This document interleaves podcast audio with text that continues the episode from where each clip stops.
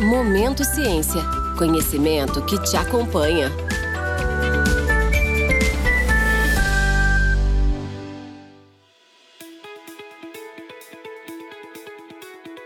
Olá, meu nome é Alexandre Rebelato e esse é o podcast Momento Ciência da Thermo Fisher Scientific, que devido à situação da pandemia está sendo gravado remotamente.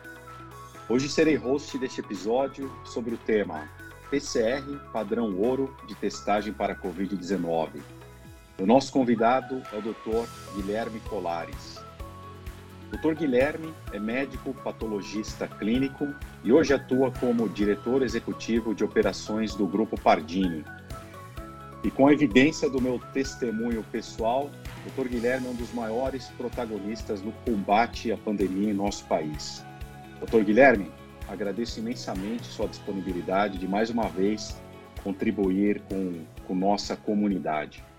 Bom, doutor Guilherme, é, você sendo um líder de uma das principais referências para testagem no Brasil, como vocês se prepararam e se adaptaram rapidamente à pandemia, assim como quais foram as primeiras ações com relação à sua equipe, conhecimento e estrutura que vocês tiveram que realizar é, em termos de combate à pandemia? Bom, olá, Alexandre. Primeiramente, queria agradecer pelo convite, é, de poder estar aqui conversando um pouco aí de como as coisas andaram na pandemia até aqui. Né? É, olá a todos que estão nos ouvindo também. Bom, é, eu, o, o, a gente teve vários momentos dentro da pandemia de, de ajuste estrutural, né? Inicialmente, bem no início, o grande desafio foi desenvolver o teste, né, os, os testes para, para o Covid. Né. A gente, por exemplo, for, fomos os primeiros a fazer um diagnóstico aqui em, em Minas Gerais, né, é, porque no início a gente não tinha casos e aí havia uma dificuldade muito de fazer as validações de como fazer essa, essa estrutura. Depois, com a pandemia se instalando no Brasil, o grande desafio foi realmente é, estruturar as nossas unidades para a questão da segurança dos colaboradores e segurança dos pacientes. Né? É um grande momento aí de, de rever fluxos, de rever modelos de atendimento, né? com higienização, com distanciamento. Então, foi, teve uma revisão grande, foi um momento que as pessoas é, reduziram o, o volume de, de, de idas a, a, laboratórios ou a qualquer tipo de centro de saúde, até pelo medo inicial que todo, todo mundo tinha né, da pandemia. Então, a gente teve que estruturar isso rapidamente, funcionários colocados, né, administrativos colocados em home office. Então, a gente teve um trabalho muito grande aí de estruturar um novo modelo de atendimento que atendesse às necessidades e desse segurança para todo mundo, que era o principal ponto. Depois, a estrutura de manter toda a estrutura funcionando, principalmente nessa parte em, em que houve uma redução aí do, do, do, do, dos volumes, né? E aí houve também, por exemplo, redução de voos ao longo do Brasil. A gente faz exames para o Brasil inteiro, para todos os estados do Brasil. Então a gente teve que contratar é, aviões tretados para continuar mantendo nosso nosso atendimento para todos esses laboratórios que a gente atende no Brasil inteiro, né? E um, um, um desafio muito importante onde a Thermofisher nos ajudou bastante, que foi da gente conseguir aumentar a capacidade produtiva né, e, e, e estabelecer um novo modelo produtivo para exames de Covid, para exames de, de, PCR, que no primeiro momento era o exame disponível também, o único, né, inicialmente, e a gente teve que fazer um movimento importante de aumento de capacidade, lembrando que havia dificuldades mundiais de aquisição de insumos, aquisição de plásticos, então foi um momento bastante difícil, e junto com a Thermofisher a gente conseguiu construir né, o, o projeto Guardian, que é, a gente dá um, um, um, pouco de sorte também, né? A gente tinha acabado de fazer um projeto grande de automação na área que a gente chama de Core Lab dentro do grupo, que é a área que faz aqueles exames de maior volume, exames bioquímicos, exames de hormônios e tudo, então a gente já tinha uma expertise grande né, e, e, bem recente de implantar novos fluxos de automação, e a gente levou isso eh, junto com, com, com a Thermo Fisher, a gente fez um trabalho em conjunto, né, utilizando inclusive equipamentos é, diversos de diferentes fornecedores, a gente conseguiu estabelecer um fluxo é, de que tinha uma alta capacidade produtiva para fazer um alto volume de amostras com grande segurança, que era outro problema importante, né? Você manipular um grande volume de amostras é, é, é, por dia, é necessário que os fluxos sejam muito bem estabelecidos e que a maior parte deles sejam automatizados para que você não tenha riscos né, de alguma contaminação, que são riscos inerentes a, a, processos produtivos, então minimizar esses riscos. E foi um trabalho de muito sucesso. Para você ter uma ideia, Alexandre, a gente no setor de genética molecular, onde fazem os exames de PCR do grupo, a gente fazia em torno de 40 mil exames por mês, no setor inteiro, contando todos os exames. E a gente estabeleceu um modelo produtivo só para PCR para Covid, com 20 mil exames por dia. Né? Então, de 40 mil meses para 20 mil, ou seja, em dois dias, a gente passou a fazer o volume que a gente fazia em um mês dentro desse setor. Tá? Esse foi um, um, um trabalho é, muito importante e, e, eu acho que a gente cumpriu o nosso papel nesse momento, né, de dar acesso ao diagnóstico. Acho que tudo começa com diagnóstico, até para se avaliar o tamanho né, né, da pandemia, a importância da pandemia, é, o diagnóstico era muito importante e ainda é muito importante, né, e a gente conseguiu fazer isso de uma forma bem estruturada, rápida. Né? A gente pode falar que em, em, essa virada aí de, de para 20 mil testes a gente fez em, em, torno de dois meses, dois meses e pouquinho, a gente conseguiu atingir essa capacidade. Né? Então, realmente, foi um trabalho assim, que envolveu todo o Grupo Pardini, né? a área de de compras, toda a área produtiva, a área de recebimento das amostras, logística para o Brasil inteiro. Então, foi um trabalho com várias áreas envolvidas e que foi de muito sucesso. Acho que a gente cumpriu o nosso dever, cumpriu o nosso papel nesse momento tão delicado né, da, da, da vida das pessoas aí no, no, no, início da pandemia. Depois a gente vai tendo os ajustes, né? Aí, claro, sempre tendo novas metodologias, aí a gente né, desenvolveu exame para detectar as variantes, os outros exames também vieram depois, sorologia, os testes rápidos também, é, cada um com a sua, com a sua indicação ou com, com né, o, o, sua, a sua utilidade, e a gente também um desafio que continua tendo de ir ajustando a, a capacidade e a demanda, né? Porque a gente teve vários momentos de aumento rápido e depois de queda, né? A gente teve as chamadas ondas, né, da pandemia. Então a gente teve que ir adequando a estrutura para poder atender e atender cada vez mais rápido também, era outro ponto, né? Que, que o resultado saísse rápido e hoje a gente de um dia para o outro está com os resultados todos de, de, de RT-PCR liberados e, e num processo com muita segurança, com muita rapidez e, e, e, com nível de automação alto que gera exatamente essa eficiência produtiva. Obrigado, obrigado, doutor Guilherme. Uma, uma explicação muito detalhada aí de como o Grupo Pardini, é, baixo sua liderança aí, é, enfim, teve, teve a possibilidade de se adaptar rapidamente a essa, a essa realidade, da, da inclusive é, é obedecendo aí de maneira bem, bem clara as, as, as recomendações da Organização Mundial de Saúde, é, do ponto de vista de testagem de larga escala. Então, você passou rapidamente aí, como o Grupo Pardini se adaptou, aumento rápido de escala no número de testagem para cobrir o maior número de, de testes possível é, em todo o Brasil e também todas as é, os desdobramentos que foram necessários do ponto de vista de logística, recursos humanos, treinamento, manutenção do, do alto padrão que o Grupo Pardini tem. Então, imagino o quanto trabalho é, é, é, gerou isso nesse, nesse último, nesses últimos 18 meses, por assim dizer. Né? É, um, um, dos pontos que, que você tocou, doutor Guilherme, obviamente tem a ver com o número de, de, de testes e, e, por assim dizer, de metodologias de teste hoje para a identificação do Covid-19, né? Um, um, dos pontos que a gente discute é muito aqui na nossa comunidade, e acho que até uma, um bom serviço que a gente pode prestar aqui por, essa, por, essa, por esse canal, é, é, o seguinte: levando todo, em consideração todos os testes disponíveis hoje no mercado, e pensando sempre no atendimento primário, hospitalar, no algoritmo clínico, na triagem, né? na, na sua visão, o que é que os médicos é, devem levar em consideração, os principais critérios que os médicos devem é, levar em consideração na avaliação da escolha do teste a ser aplicado a um determinado paciente? Então, por exemplo, seria o tempo da infecção ou seria eventualmente as características dos sintomas? Como é que, como é que você vê essa, essa questão? É, bom, eu acho que primeiro você tem uma avaliação clínica do paciente, né, que vai te dar uma, é, uma probabilidade pré-teste que a gente chama, né, a partir da, da, das características tanto de sintomas quanto de tempo, né, o médico avalia.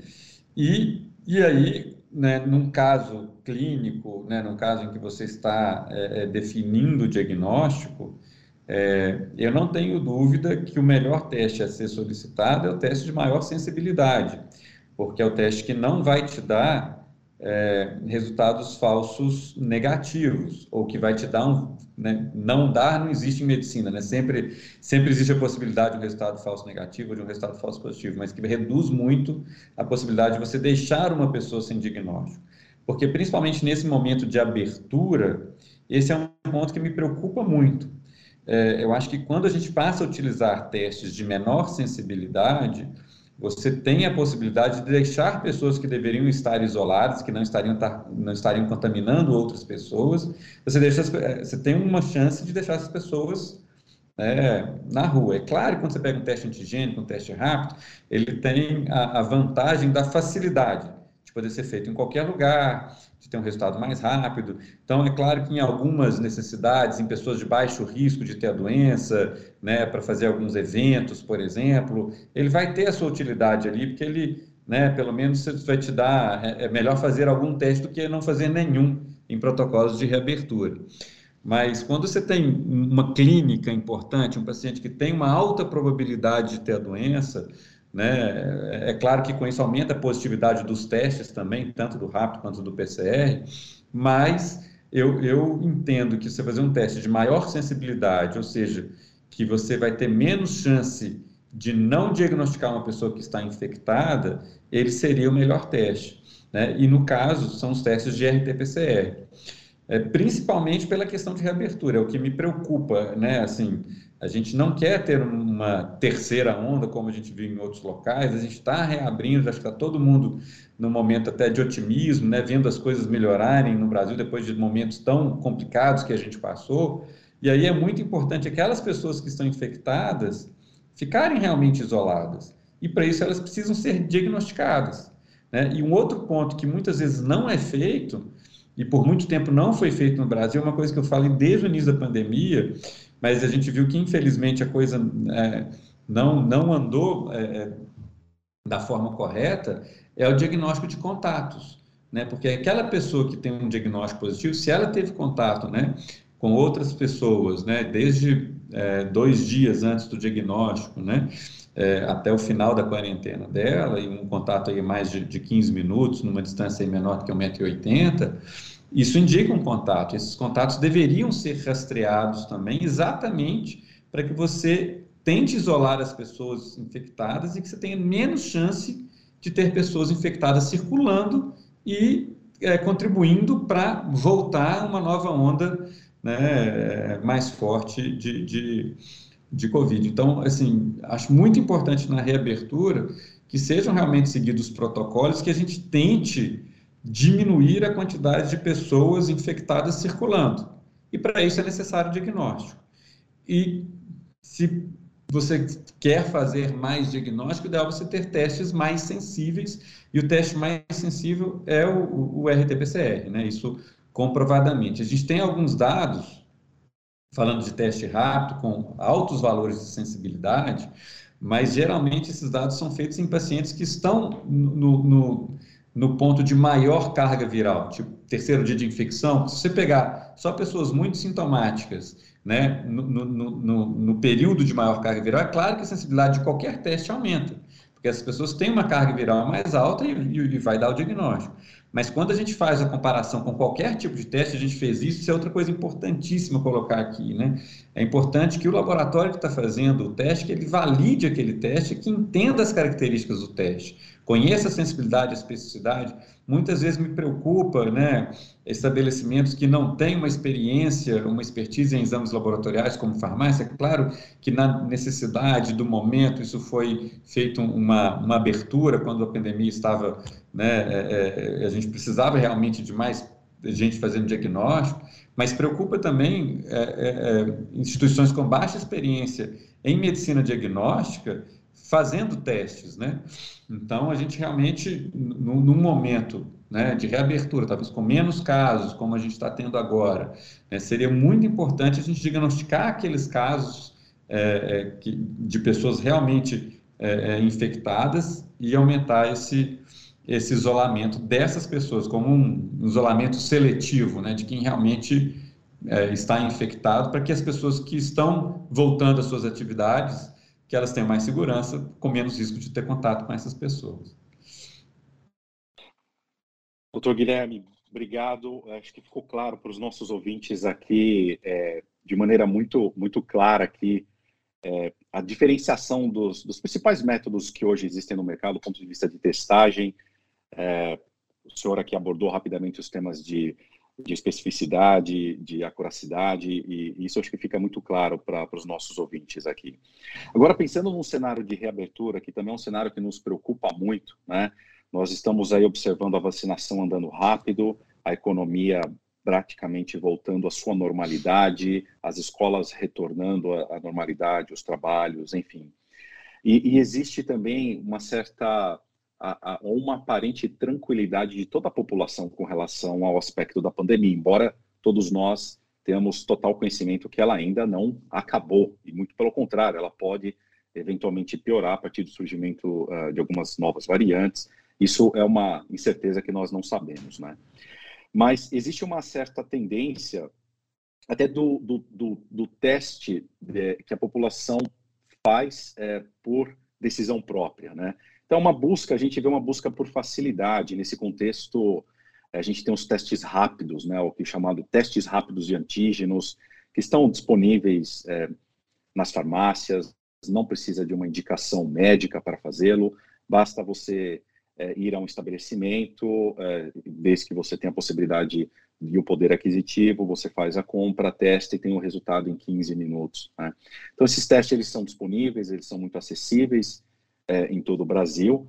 E, e, mesmo nesse contexto, uma pergunta que, que acho que é importante para os nossos ouvintes entender é por que, que o teste de PCR, mesmo nesse momento que nós estamos passando agora, né, da pandemia, com a vacinação bem disponível, é, hoje aqui em 20 de outubro, não é? Então, basicamente, quase 60% da população já tomou as duas doses é, da, das diversas vacinas que estão disponíveis. Por que que mesmo assim, nesse momento de reabertura, e nesse momento de vacinação é importante a gente não baixar a guarda. E por que, que o PCR, é, é, por tempo real, ainda continua sendo é, a melhor opção? Você poderia descrever um pouquinho sua, sua visão em relação a esse tema? Uhum. Claro. Ó, é, quando a gente fala do teste rápido antigênico, ele é um teste que, como, como eu falo, todo teste tem a sua indicação, tem a sua utilidade, né? É claro que quando você pega as questões de sensibilidade e especificidade, e aí explicando um pouco também, né, é, a especificidade de, dos, tanto do PCR quanto do, do, do teste gênico são muito boas.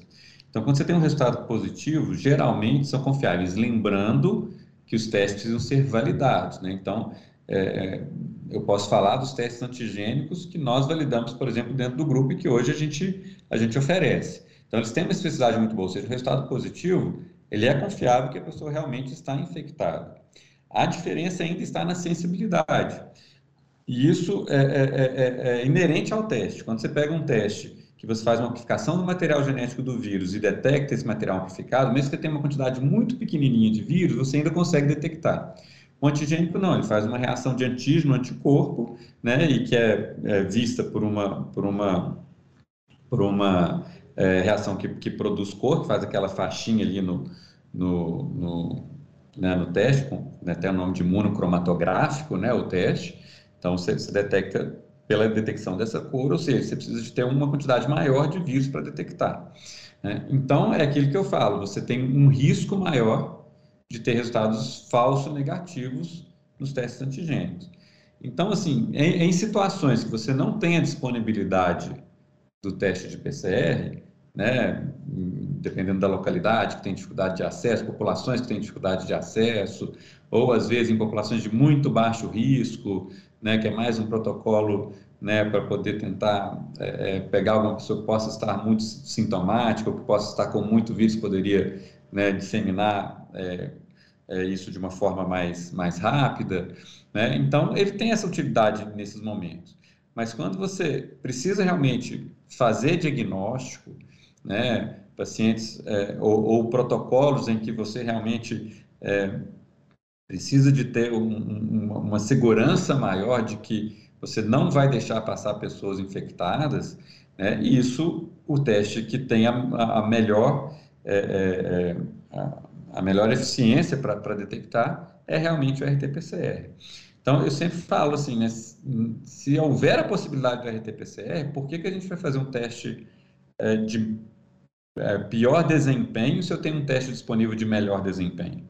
É, esse é o ponto que eu sempre coloco em relação ao PCR. Então, havendo a disponibilidade do PCR e tendo a oportunidade de fazer, até na questão do teste é, pago pela própria pessoa, se ela puder ir ao laboratório fazer o PCR, é um teste que tem um resultado é, mais confiável, vamos dizer assim, principalmente do resultado negativo. Né? Quer dizer, o resultado negativo afasta mais as chances, apesar de também não, nenhum teste negativo é 100%, isso é importante frisar aqui, porque pode também correr falsos negativos no PCR no início da infecção e também no final da infecção, mas ele tendo uma sensibilidade maior, principalmente nesses momentos de início de infecção, de final de infecção, ele é um teste que tem uma eficiência maior para detectar as pessoas positivas. Então, havendo essa possibilidade de fazer, por que fazer um teste que tem um desempenho pior? Né? Mas em outras situações, é aquilo que eu falo, é muito melhor testar do que não testar. Então, não havendo possibilidade do PCR, é melhor testar com antígeno do que não fazer nenhum tipo de teste. Principalmente nesse momento de reabertura, é aquilo que eu falei antes, né? A gente quer detectar ao máximo as pessoas que precisam se isolar para que quem está voltando às atividades tenha menos risco de ter contato com essas pessoas. Por isso os protocolos, né? Por isso quando você vai num jogo de futebol tem o teste, né? Ou a vacina, em alguns casos, é, shows, eventos, né? Você tem esses protocolos exatamente para tentar dar segurança, né? Para quem vai participar daquele daquele evento. Perfeito, perfeito, doutor Guilherme. Ficou muito claro não só para mim, mas tenho certeza que para todos os nossos ouvintes aqui. E uma, uma última pergunta, uma última reflexão. Considerando a evolução aqui da, da testagem molecular por PCR, né, e, e dado que o, o, teste molecular por PCR ele, ele, ele foi muito democratizado nesse momento de pandemia, em seu conceito e, obviamente, é, na, na, tecnologia em si, em todo o país, não só em todo o país, mas em todo o mundo, né? E pensando a, a, ao futuro, num momento pós-pandemia, você espera que é, a tecnologia PCR ela seja mais explorada em relação à sua utilização para outras condições patológicas e até mesmo, eventualmente, como uma ferramenta para a medicina de precisão? Alexandre, sem dúvida, né? Assim, a gente já vinha crescendo, né? Os métodos de, de genética molecular, né? Que até só para as pessoas entenderem, né? Os, os, os, testes de, que a gente chama de biologia molecular ou genética molecular são testes que detectam o material genético, né? Ou de um microorganismo, você fazer o diagnóstico, como no caso do, do, do coronavírus, é, mas que também você pode ter alterações genéticas de doenças genéticas da pessoa, mutações que a pessoa pode ter de alguma doença genética, mutações genéticas associadas ao câncer e várias outras aplicações, por exemplo, é, é, testes de paternidade para você, né, ou, ou de, de, de, identificação forense, né? Então você tem várias aplicações desses métodos de genética molecular. O que aconteceu com a pandemia, com o Covid, é que é, primeiro, os laboratórios aumentaram as capacidades de fazer esse tipo de teste, Muitos deles, como nós, automatizaram isso mais, ou seja, você tem uma estrutura hoje mais robusta para fazer um volume maior desses testes, e são testes que já tinham, já vinham ganhando é, cada vez mais espaço dentro da medicina diagnóstica por, essa, por essas qualidades de alta sensibilidade e alta especificidade. Alta sensibilidade porque você consegue detectar pequenas quantidades do material genético, e alta especificidade porque você tem uma sonda ou um primer que se chama que é muito específico para aquele material genético. Então realmente e você consegue desenvolver rapidamente né, o teste para diversas doenças, principalmente quando a gente fala de doenças infecciosas. Então, por exemplo, nas doenças causadas por vírus, que sempre houve uma dificuldade muito grande diagnóstica, porque você tem uma dificuldade muito grande de fazer cultura viral dentro de laboratório, isso já vinha ganhando né, muito espaço. Né? Então, você já, já faz em larga escala diagnóstico de infecções por HIV por métodos moleculares, hepatites, né, várias doenças virais que hoje já tem isso como, como um método é, é, é de escolha para fazer esses diagnósticos. Então, a gente, eu acredito que isso vai evoluir cada vez mais.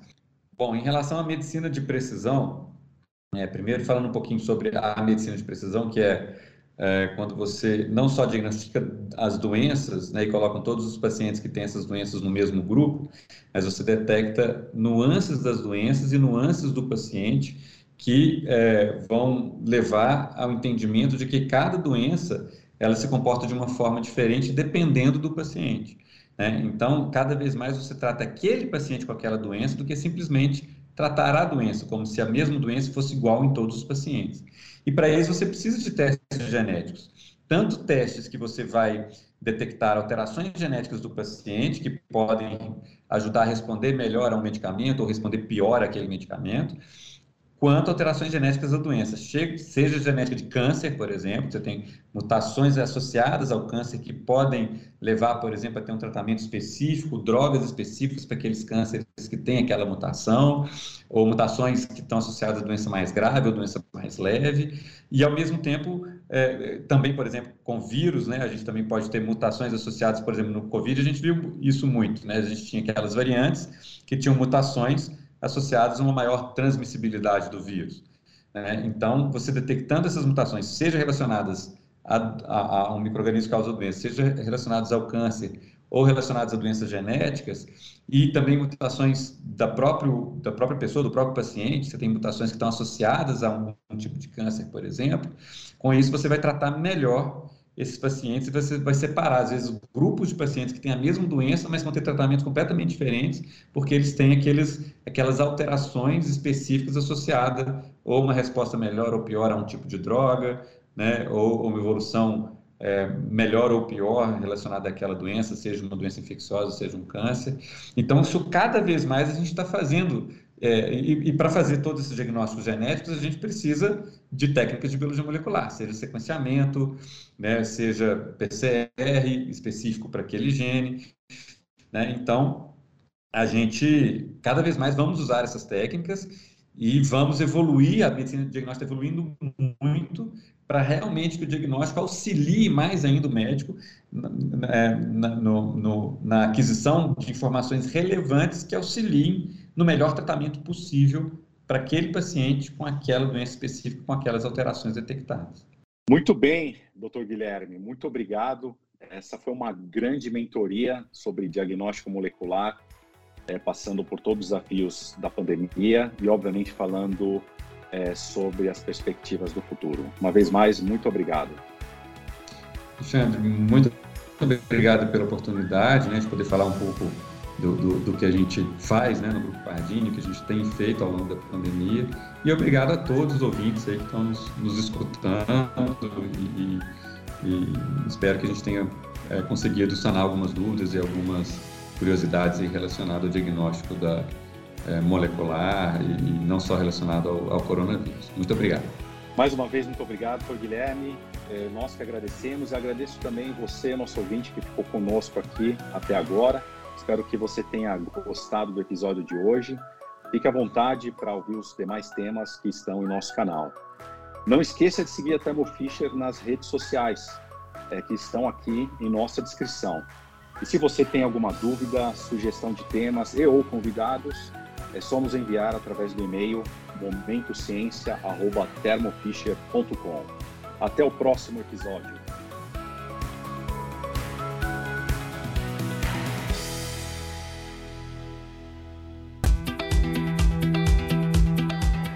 Momento Ciência é um podcast da Thermo Fisher Scientific, em produção pela U Project Content House.